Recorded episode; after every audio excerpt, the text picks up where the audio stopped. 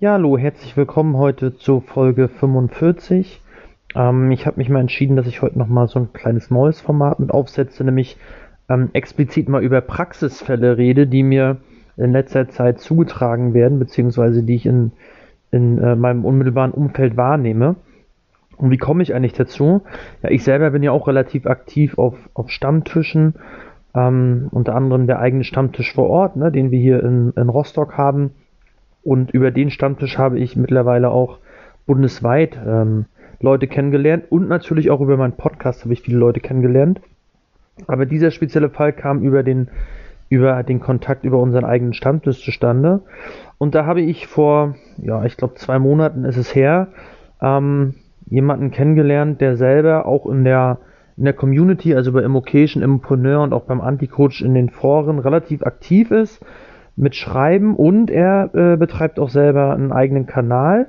Ähm, ich habe mich vorher mit ihm abgestimmt, dass ich ähm, heute auch ähm, diesen Kanal explizit nennen darf, auch wenn ich hinterher eigentlich über seinen speziellen Fall rede. Ähm, ja, und das ist der Andres von seinem Kanal Mein Weg zur ersten Million. Ja, diesen ähm, Kanal betreibt er bei YouTube und ähm, ja, wie es der Name schon sagt, da will er so ein bisschen seinen Weg dokumentieren, bis er zur ersten Million kommt. Ähm, ich denke mal, mit Millionen meint er vielleicht nicht nur die erste Million auf dem Bankkonto, sondern vielleicht auch die erste äh, Million mit, mit Investitionen, beziehungsweise mit bezahlten Investitionen. Und ähm, guckt gerne auch mal auf seinem Kanal vorbei. Ich nehme das auch manchmal so ein bisschen als Ausgleich zu den anderen Kanälen, die ich äh, selber so konsumiere.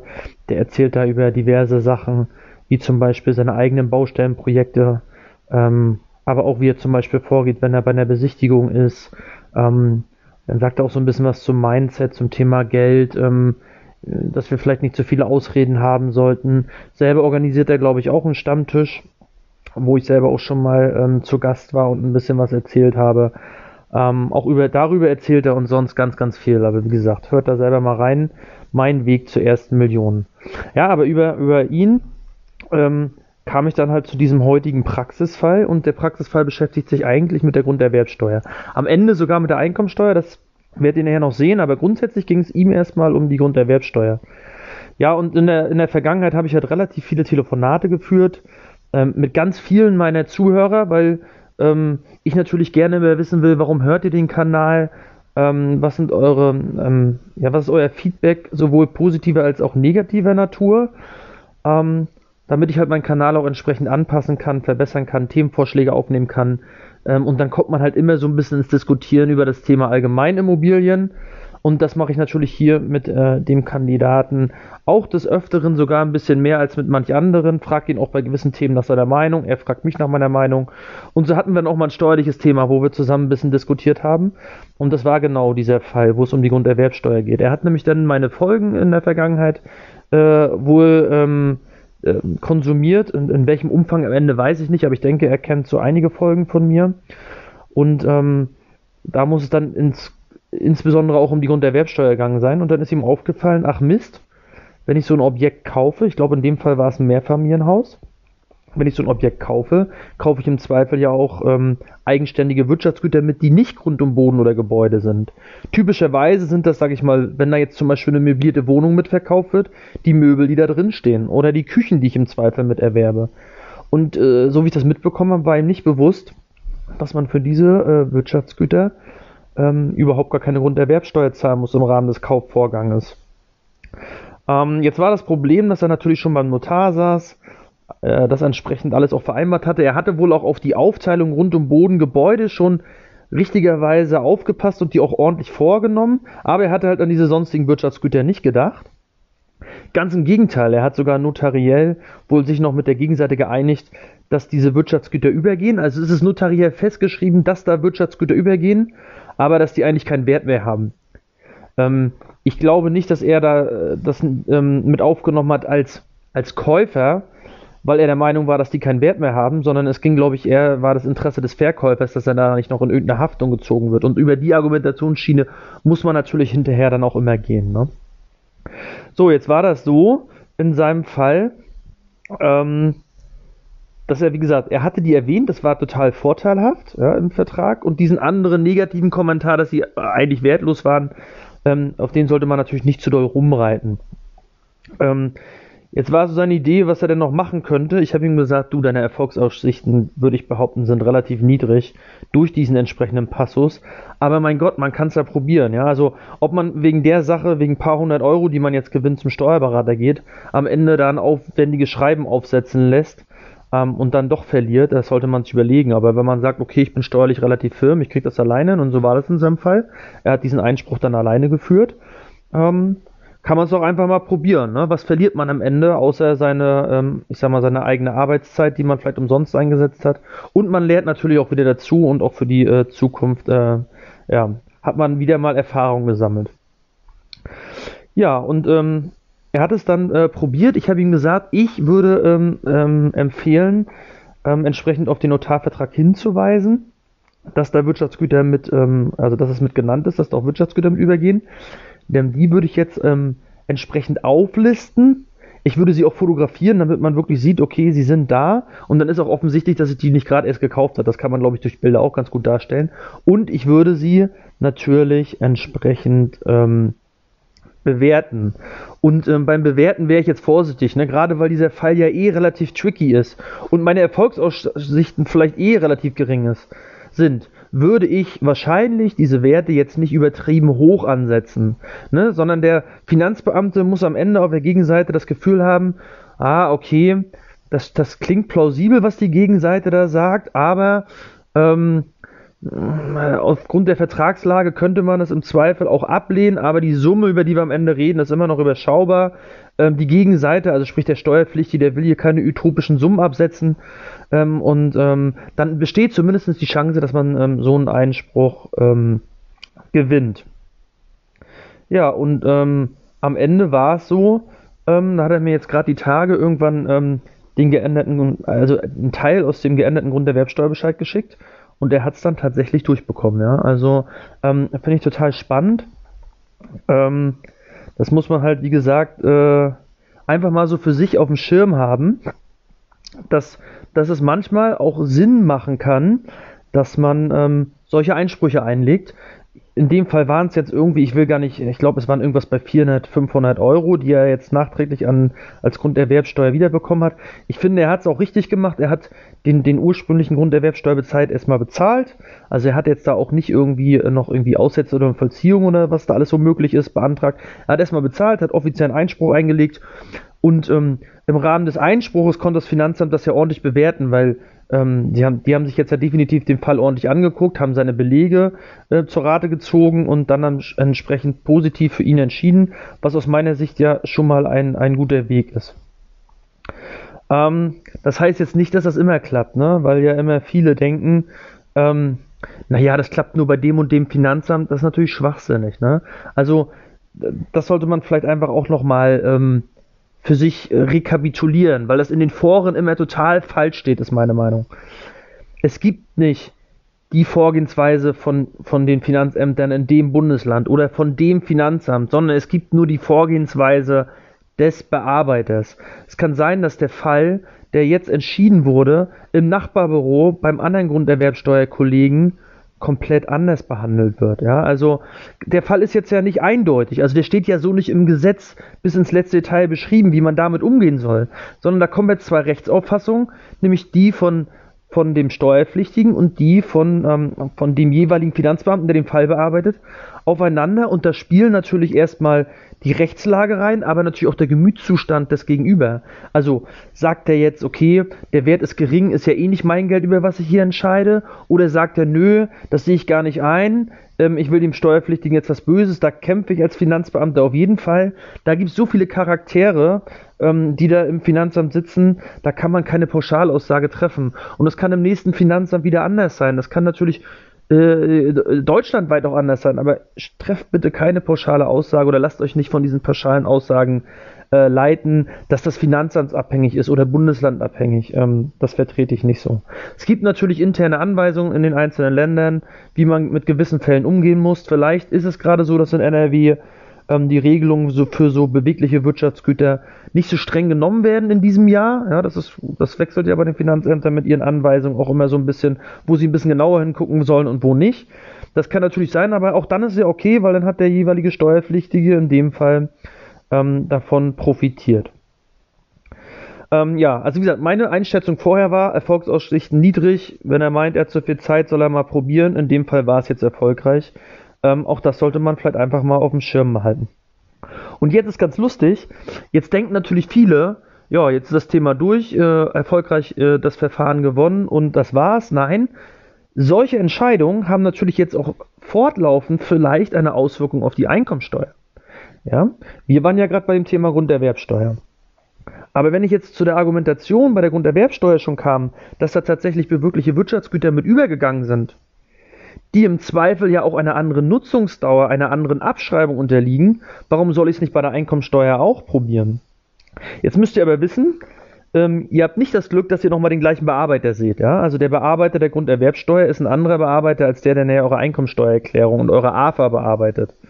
Das heißt, damit müsst ihr schon mal rechnen. Ihr seid im Zweifel ja auch nicht beim gleichen Finanzamt. Also ich kann jetzt für Mecklenburg-Vorpommern reden.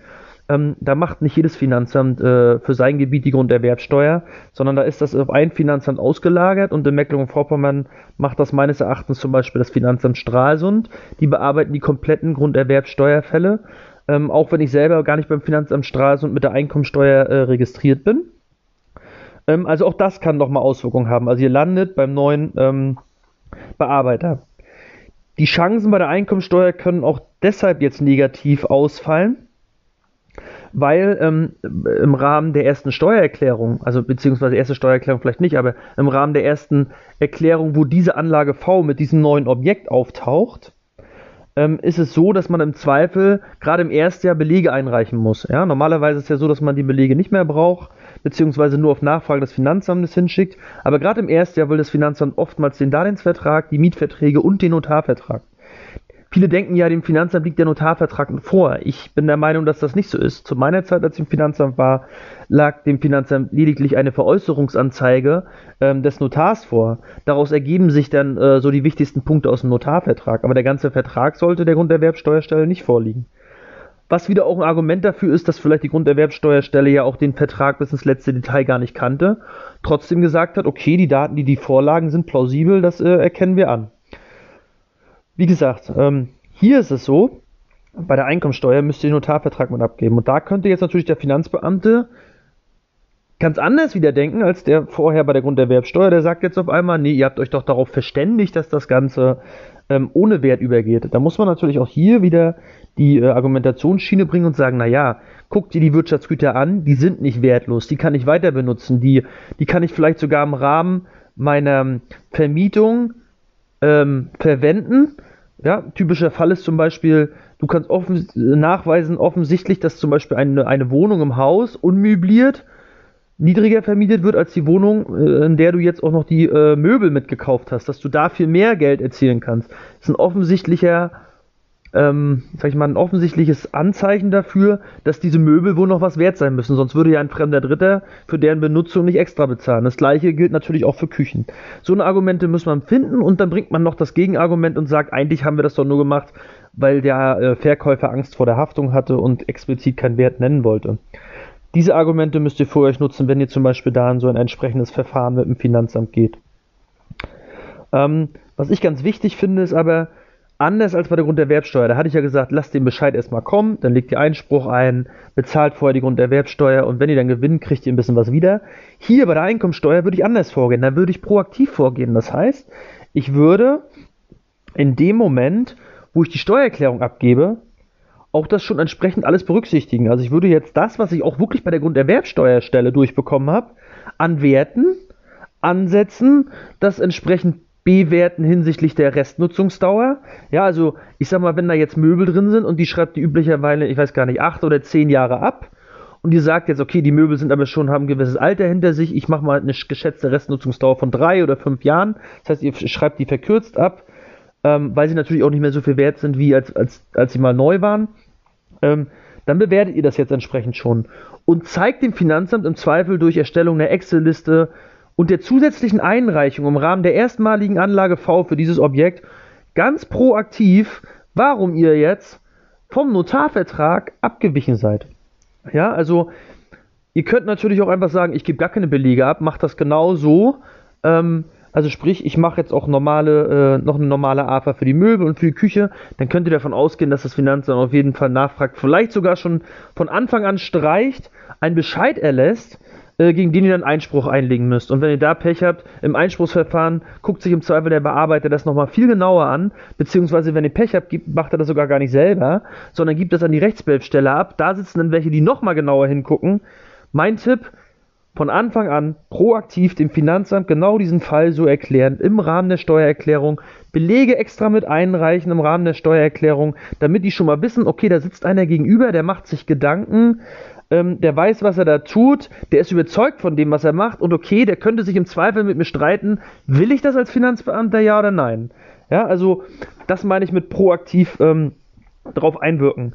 Und wie würde ich das dann machen? Naja, ich würde am Ende ähm, den eigentlichen Kaufpreis, den ich bisher auf Grund und Boden und Gebäude aufgeteilt habe, ähm, jetzt nochmal entsprechend um diese, ähm, diese sonstigen Wirtschaftsgüter ähm, reduzieren. Das heißt, ich sag mal, wenn ich jetzt 5000 Euro sonstige Wirtschaftsgüter habe, dann gehen natürlich diese 5000 Euro anteilig vom Grund und Boden weg und anteilig vom Gebäude. Ja, also da muss man praktisch in dem Verhältnis, wie im Notarvertrag habt ihr euch ja für ein Verhältnis Grund und Boden Gebäude entschieden und in dem Verhältnis müsst ihr jetzt die jeweiligen Anschaffungskosten dieser beiden Positionen mindern, weil ihr dafür ja jetzt neue Wirtschaftsgüter von 5000 Euro habt. Und dann äh, zeigt ihr auch gleich, okay, auf welcher Grundlage macht ihr das eigentlich? Dann reicht doch einfach äh, eine Kopie von dem geänderten Grunderwerbsteuerbescheid äh, ein. Den hat das Finanzamt ja im Zweifel ähm, nicht sofort da liegen, müsst ihn sich auch ziehen. So sehen die schon mal, okay, da gab es einen, äh, einen Einspruch. Den Einspruch selber reicht ihr vielleicht auch mit ein mit allen Anlagen, also die Anlagen waren dann ja im Zweifel das Foto, äh, die Fotos von den Wirtschaftsgütern und eure Wertermittlung. Alles, was ihr beim Einspruch gemacht habt, einmal kopieren mit dazulegen, dann wissen die schon mal, okay, ähm, der hat sich damals schon Gedanken gemacht. Mein Kollege bei der Grunderwerbsteuerstelle, von welchem Finanzamt auch immer, hat dem zugestimmt. Ich glaube, die Finanzbeamten, die pissen sich auch nicht gegenseitig ans Bein. Und wenn der jetzt was anderes entscheidet bei der Einkommensteuer, ist es ja schon so ein bisschen unglaubwürdig für die Finanzverwaltung. Auch diesen Fakt sollte man eigentlich ähm, für sich nutzen. Ja, also das macht ihr profiskalisch. Und dann müsst ihr einfach mal gucken, wie das Finanzamt ähm, reagiert. Was kann euch denn passieren? Im Zweifel kann euch passieren, dass das Finanzamt die ganze Geschichte ablehnt bei der Einkommensteuer und äh, ihr dann im Endeffekt ähm, diese AFA ähm, oder diese optimierte AFA nicht bekommt. Warum sage ich optimierte AFA? Naja, dieser Fall hatte ja, kam ja ursprünglich von der Grunderwerbsteuer und da hat er jetzt irgendwie 400 Euro gebracht. Hört sich erstmal gut an. Ne? Aber die eigentliche Optimierung habt ihr aus meiner Sicht ja bei der, bei der Einkommensteuer. Warum? Naja, diese Kosten, die jetzt anteilig im Grund und Boden steckten, ursprünglich, ne, nach, nach dem eigentlichen Kaufvertrag, anteilig im Grund und Boden steckten, den ihr gar nicht abschreiben könnt, anteilig im Gebäude steckten, den ihr im Zweifel nur mit 2%, wenn ihr Glück habt, mit 2,5% abschreiben könnt. Ja, diese Position habt ihr jetzt ja geldtechnisch in diese sonstigen Wirtschaftsgüter gesteckt und da kriegt ihr im Zweifel ja AFA-Sätze, je nachdem wie viel eure Nutzungsdauer ist. Also wenn ihr da jetzt auf einmal so ein paar Möbel habt, die schreibt ihr nur noch mit drei Jahre ab.